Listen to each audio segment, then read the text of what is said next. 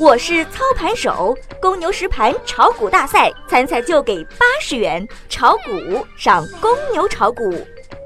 小白收评：沪指高开震荡下行，两千八百五十点碉堡难以攻破。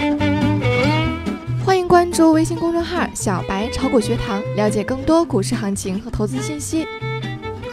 昨日市场和担忧的一样，两千八百五十点再度成为市场反弹的拦路虎，三大股指呈现震荡走低的态势，题材概念较为萎靡。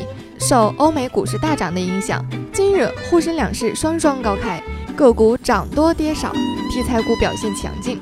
大盘踩上十日均线，截止中午收盘，沪指报收两千八百二十九点三三点，涨七点六六点，涨幅零点二七个百分比。盘面上连续低量后，应该还有地价，只是时间的问题。无量难以大跌，但指数在阴跌下，个股其实更难操作。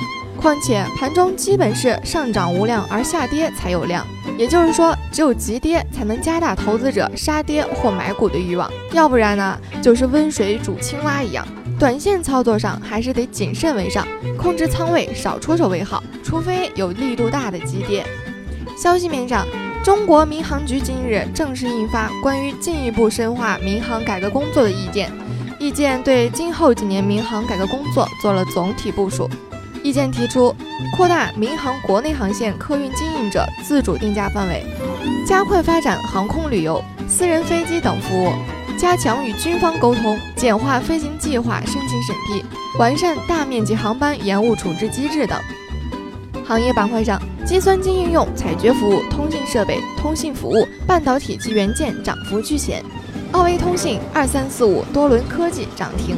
概念板块上，地下管廊获得支撑，其相关概念股走强。国产软件、新股与次新股、金融 IC 均有不错表现。欢迎您关注微信公众号“小白炒股学堂”，了解更多股市内容。